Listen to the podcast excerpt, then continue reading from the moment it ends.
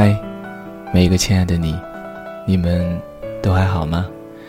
这里是荔枝 FM 二一三九五，给时间一场旅行，我是青藤顺，很高兴能够在大雨过后的日子里，安静的坐在房间里，和你们一起说说话。前两天，二零一五年的高考成绩出来了，可以说是几家欢喜几家愁。恰好我有一个表弟。也是今年参加高考，他是一名理科生，高考的成绩是五百八十四分，而今年山东的一本分数线是五百六十多分。我的表弟从小学开始成绩一直都是特别优异的，我记得他刚上高中的时候曾经跟我说过，他的梦想是浙江大学，但是今年，他要对自己的梦想说再见了。昨天我打电话跟他说。这只是人生的一个转折点，并不是终点。每个人在一生中都会面临很多的选择，有的人选择了荣华富贵，有的人选择了穷困潦倒，有的人选择了向左，有的人选择了向右。其实都没有什么对与错，只是一种选择。只要你问心无愧，那就好。当身边各种嘈杂的声音混淆在一起的时候，请静下心来，听听自己，听听自己的内心，做出自己认为正确的选择，然后坚持下去，这样就很好。也有一个听众在昨天凌晨的一点五十五分发来私信跟我说：“很抱歉打扰到你，我是一五年的考生，嗯，是高考的。你也能够想到，这么晚打扰你，一定是高考失利了。是啊。”高考成绩一出来，哭一批，笑一批，我就是那个哭一批的人。我没做过最坏的打算。查分数的时候，我能明显的感觉到我的手指在颤抖。内线不发达的我，在成绩出来的时候泪流满面。之后我就在考虑是跳楼，还是跳河。就这样一直思考到深夜，我还是睡不着。我想起了你。在高三那个夜夜不能睡眠的夜晚，都是你的声音伴我入睡。实在是心里没有地方倾诉了，告诉你，或许我会好一些。其实我想说，有的时候人生路上的一些坎坷，只是为了让你今后的生命更加熠熠夺目而存在。我特别喜欢的一句话，就是陈欧在广告中曾经说过的：“所谓的光辉岁月。”并不是后来闪耀的日子，而是无人问津时，对梦想的偏执。是的，或许我们每个人都有过一段不好的日子，在那段不好的日子里，你明明想要努力变好，可是却什么也做不好。你想有一份差不多的工作，简单的解决温饱，而现实给你的却是石沉大海的杳无音信。你想在繁华的都市。有一间自己的小房子，不用太大，向阳就好。而现实给你的却是无止境的颠沛流离，甚至你想有一个疼爱你的人，知你冷暖，而现实给你的却是一堆人渣。除此之外，生活里还时常有一些意料之外，让你措手不及。比如早高峰时，你怀揣着不到一百块的钱包挤公交。满头大汗的挤完之后，发现钱包却丢了。生病了，起早贪黑的去医院排了老长老长的队，到你时，医生说没有号了。出门见客户，好不容易找到一身得体的衣服穿过去时，丝袜脱丝了。朋友过生日，你别出心裁的订了一个冰激凌蛋糕，兴致勃勃的拎过去时，却化成水了。请人吃饭刷卡时余额显示不足，去看电影遇见前任一脸春风，加班赶稿的下雨天一个人回家打不到车，你不知道自己究竟哪里做错了，全世界都一副苦大情深要伤害你的样子。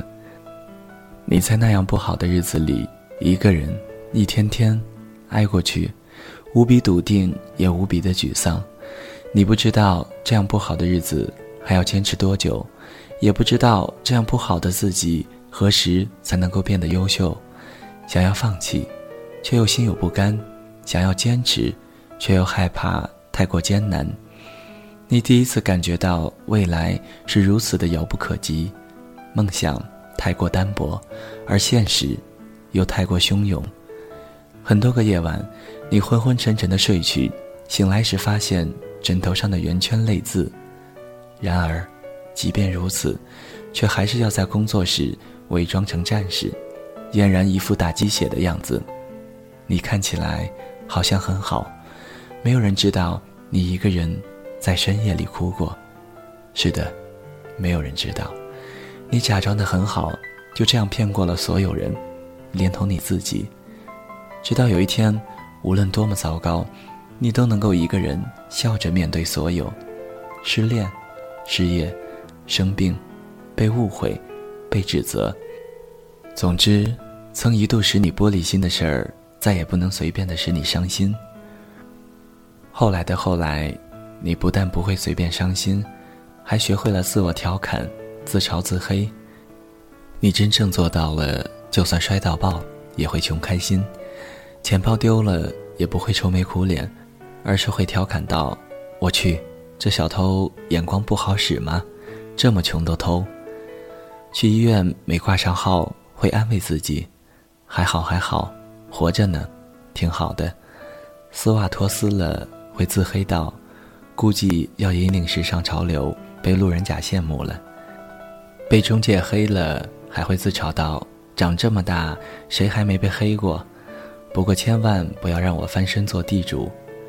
遇见前任会大度的祝福，看见你过得好，我就放心了。失恋了会自嘲到：“旧的不去，新的不来。”被误会了会自解到：“不过误会一场，何足挂齿呢？”就这样，你一个人苦中作乐的，默默的消化了所有，开心的，难过的。你说这样容易快乐，尽管不是每个人都知道、都理解你的没心没肺，就像不是所有的人都理解你的糟糕。可是没有关系，你学会了为自己取暖，不再替别人为难自己。生活便是这样，但凡生而为人。就难免不沾染上俗世的悲欢，太过计较的人，不容易开心。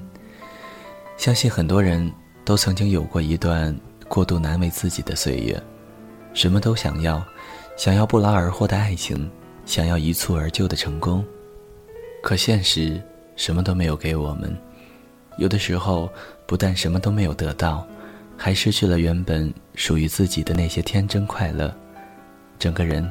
开始变得不好，敏感、多疑，甚至怀疑整个人生，将所有的不满情绪归罪于现实的不公，却忘记了自己能够给予现实什么。然而，越是抱怨，越是失去，直到有一天，现实给自己一个当头棒喝，才发现能够失去的已几近失去。有时候，失去兴许是一件好事儿。它提醒你自己，该检讨自己的人生了。其实，一无所有也会给人勇气。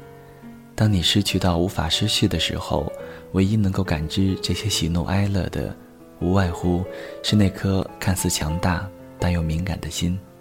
所以，只要不失心，一切都是好的。所以，所有生活为难我们的，都不值得耿耿于怀。犹如蔡康永所述，有一天，这一切都会过去。再怎么累死人的爱，再怎么累死人的恨，失眠、被冤枉、塞车、太穷了，都会过去。被轻蔑、被迫说谎、被迫承认自己改变不了什么，或者长得不好看，这一切都会过去。一首陈迅的。路一直都在，送给每一个行走在路上的你。穿过人潮汹涌，灯火阑珊，没有想过回头。一段又一段走不完的旅程，什么时候能走完？哦，我的梦代表。什么？又是什么让我们不安？That's just life，寻找梦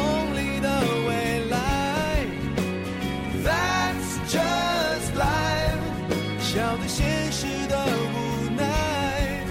不能后退的时候，不再彷徨的时候。永远向前，路一直都在。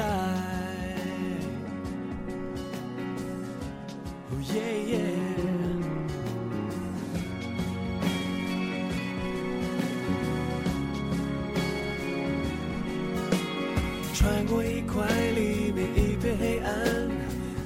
想过回头。一段又一段走不完的旅程，什么时候能习惯？哦，我的梦代表什么？又是什么让我们期盼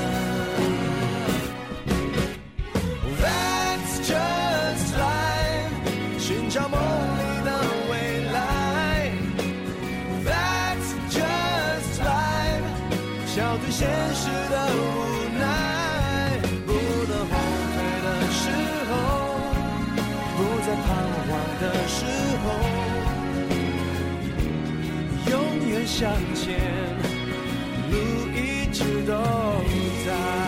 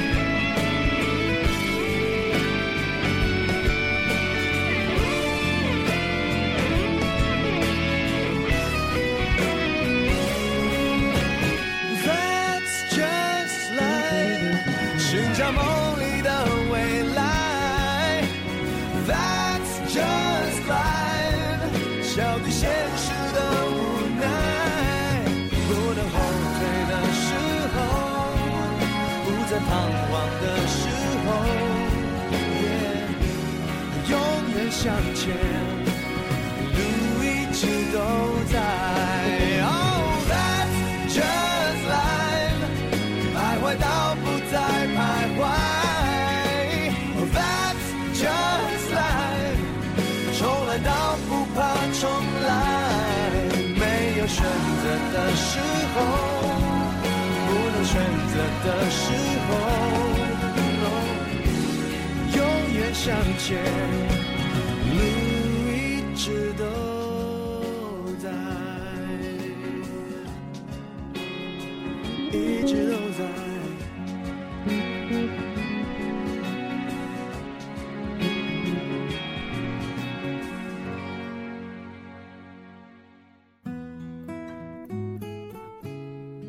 今天要带给大家的文章是轻巧笔下的“用力活”，直到你看见世界。为了更好的收听节目，手机用户可以下载荔枝 FM 的手机客户端，安装并搜索 FM 二一三九五，订阅《给时间一场旅行》。我的声音会一直在这里等你。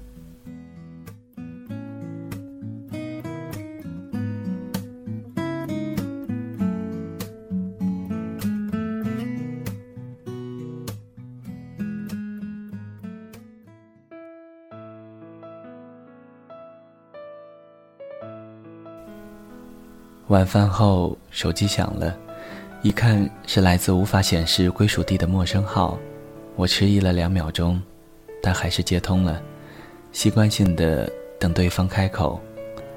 沉默半晌，是青桥吗？我是张中华啊。当我听到一阵蹩脚的四川话充斥在浓厚的尴尬气氛中时，我真想把电话挂掉。想一想，还是算了。或许他找我真的有事儿呢。张中华是我的高中同学，在即将进入高三那一年，班里转来了一名复读生。记得那天天气很燥，蝉鸣和烈阳包裹着整个教室，除了笔尖划过烟草纸留下的沙沙声，就只剩下头顶上的风扇在呼哧呼哧的连轴运转。复习进入了题海阶段，大家或气定神闲，或心神不宁。看见有人抬起了头，才发现是老熊走进了教室，后面领着一个穿校服的男生。老熊是我们的班主任，在自习课上，他从来都是来如风，去无踪，很少有人察觉到他已经站在讲台上十几分钟了。直到一个接一个的脑袋从书卷中抬起来后，大家才慢慢的坐直腰板，静候老熊的安排。我们班来了一个新同学，下面就让他自我介绍一下，大家也顺便的休息两分钟。老熊的话，永远是再实在不过，能少说话，绝不多说话。那个穿校服的男孩，从教室的门口抱着一个大书箱走上了讲台，但是没有多少人能够真正的注意他，直到他开口讲话：“大家好，我叫张中华。”又是沉默半晌。我希望在接下的一年里和大家并肩作战，考进名校。曾经一度以为他是省外的转校生，操着一口不太标准的四川话，还夹杂着抑扬顿挫的自我介绍，大家没少笑出声。我也开始慢慢打量这个在四十摄氏度高温下炙烤着，却依然穿着一身冬装校服的同学。我甚至分不清他穿的是哪个学校的校服，因为从来没有见过。蓝白相间的衣服上。白一团，蓝一团，蓝里有白，白里有蓝，看上去是反复洗过很多次的，倒也还算干净。这位新同学留着一头七八十年代的发型，像极了那位早期出道唱《我的中国心》的叔叔。一张蜡黄的脸上布满了油光，还好身材匀称，要不然脱下校服，再戴上一副眼镜。还真以为是从电视机里走出来的下海归国的同胞呢。老熊将他安排到我们的小组，坐在素芬的旁边。素芬是班里的数学课代表兼我们组的组长。老熊的安排自然是细心考虑的结果。素芬为人和善，成绩优异，对于这种复读生来说，自然是需要有人引导和帮助的。而素芬是班里再合适不过的人选了，一来二去，两个人也开始慢慢的熟络起来。张中华是个不太多话的人，很怯生，对班里的同学毕恭毕敬，仿佛刻意的和每个人都保持着一定的距离。每天除了埋头啃书，还是埋头啃书，唯独对素芬不同。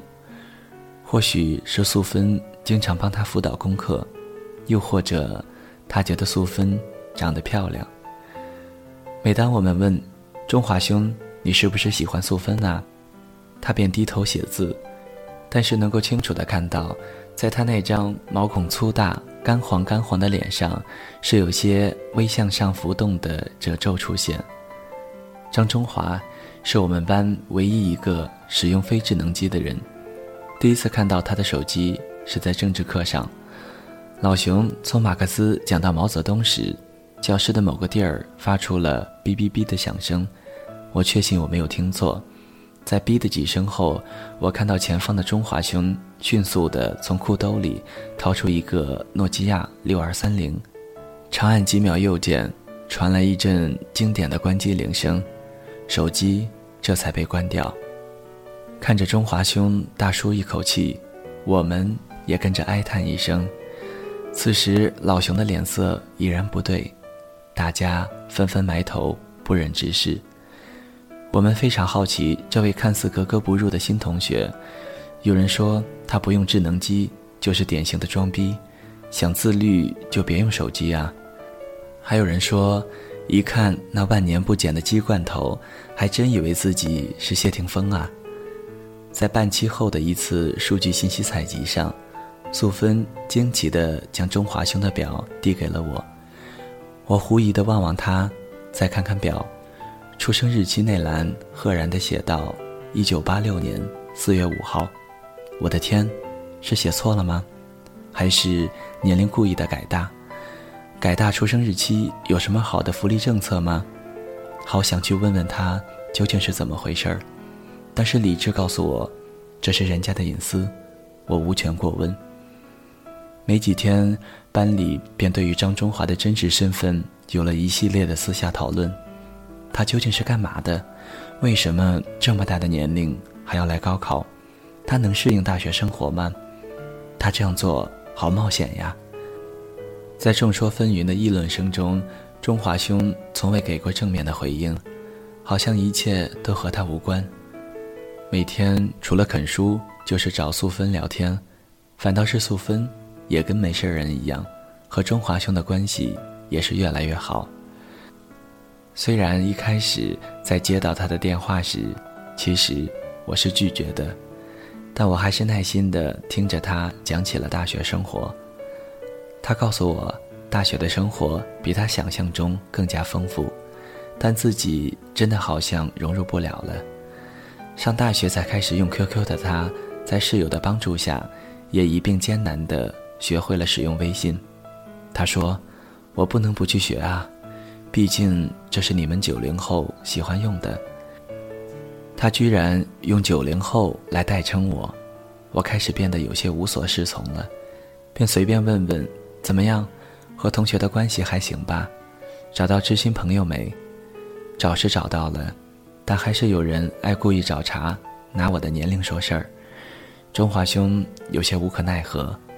我已经尽我最大的努力去迎合他们，去融入他们，可是，还是有人不给好脸色看。中华兄人如其名，爱好也挺中华的，在学习倦怠之余，唯一能够令他排忧解难的，便是听老歌，特别是涛声依旧。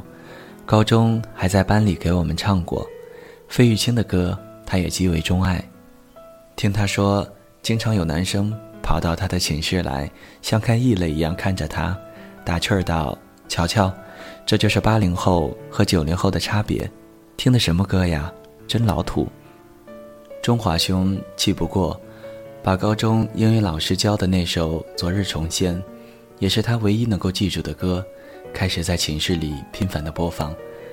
他还以为这样便不会被骂土了吧，但同样没有赢得好脸色。哎呀喂！逼格变高了呀，昨天还老古董呢，今天就洋混子了。他没有还口，也不知道如何还口。他仿佛明白，再怎么努力也不能改变他是八零后的这个事实。中华兄在电话的那头开始有些泄气。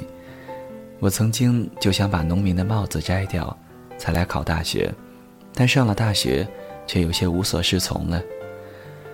中华兄是零五届高中毕业的学生，当年是没有考上大学的，但迫于生计，便随了父母到江苏华西村打工。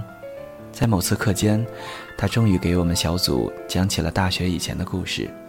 我们像听故事会一般，一个个端着小板凳坐到前排。华西村可是出了名的富人村，他承认，那里的农民都是土豪，真正的农民。才是自己。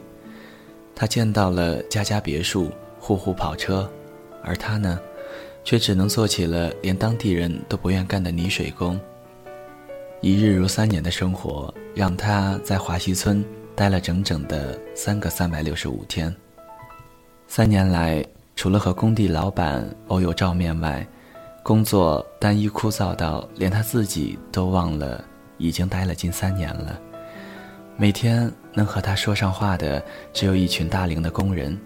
到后来，他自己也不愿意说话了，因为没有任何东西值得被提起，也没有任何东西值得被留恋。但生活总归还是要有盼头的，而中华兄的盼头便是周末。每到周末，他都会骑上那辆破旧却实用的自行车，骑上几个小时便能够到连云港，辗转到连云港的图书馆，一待便是一整天。用他的话说，除了在图书馆里，我不知道还有什么地方能让我和外界联系。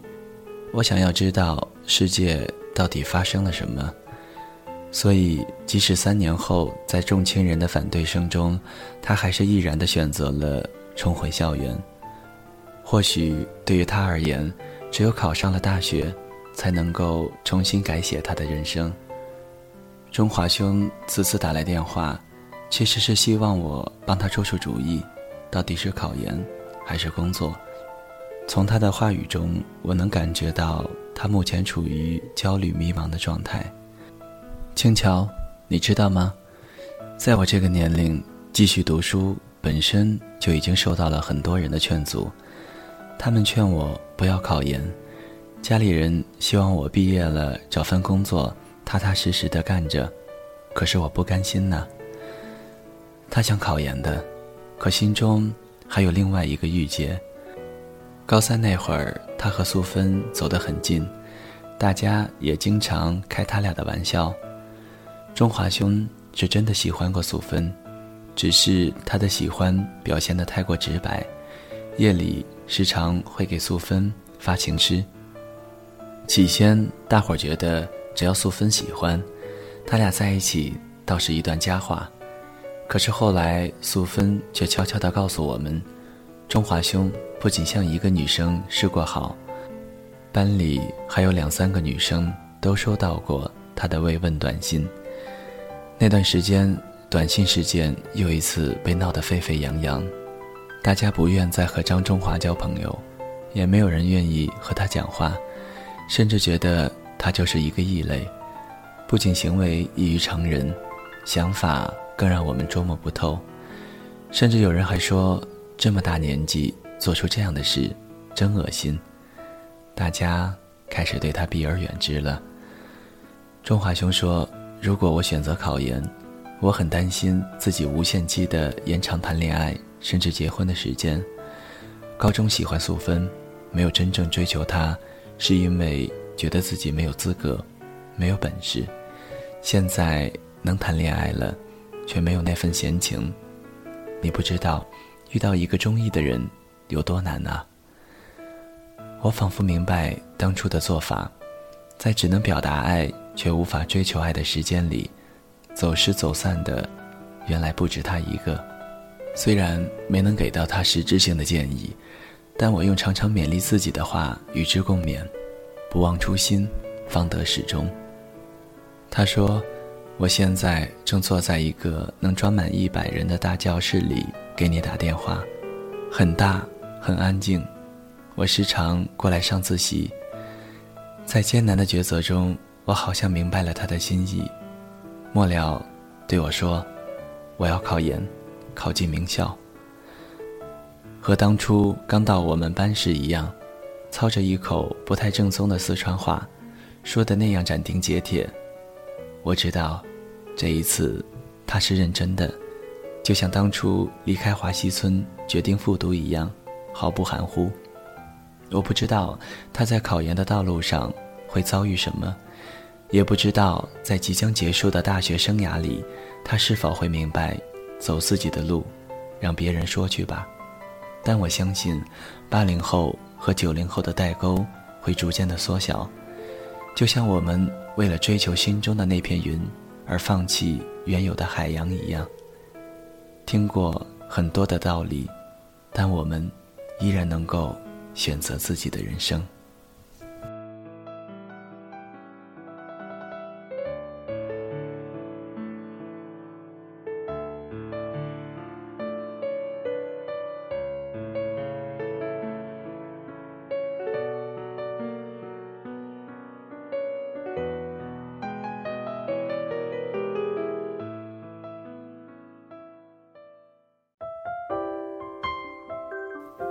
谁的声音清唱婉转流年？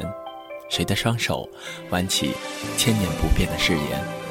用音乐品味生活，用音符记录感动。我的声音会一直陪伴在你的左右。多云的